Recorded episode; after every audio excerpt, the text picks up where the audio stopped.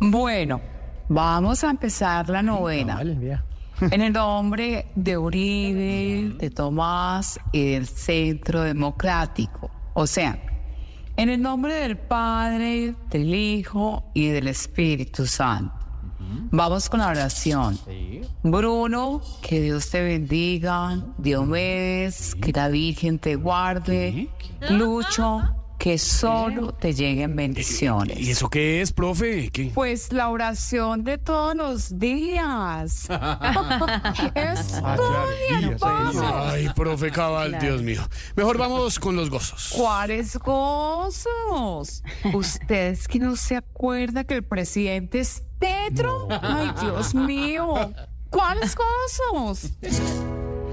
Dulce Uribe mío, viejito adorado, vuelve con la banda, ven no tardes tanto. Escuchemos el gozo del eh, tigre Falcao. O sapiencia suma del Dios humanado, dame el sexto hijo que estoy intentando. Dame mucho Viagra para otro pelado, porque a mi edad toca ya jugar parado. De los que un chinito quisiera cada mes, esté en una cama acompañado de una dama, de un taponazo me tengo lazo con un bebé. Ahora escuchemos a la primera dama, a la doctora Verónica. Hombre, huepaje, aquí estoy yo, aquí estoy yo, llegó la sabrosura, mira. Oh, Adonai potente, dame un buen mercado, que en casa de Nariño no hay ni pa' un enlatado. Dame un buen parejo, que si haya bailado y que me haga mover más que el currulao, epa, no joda.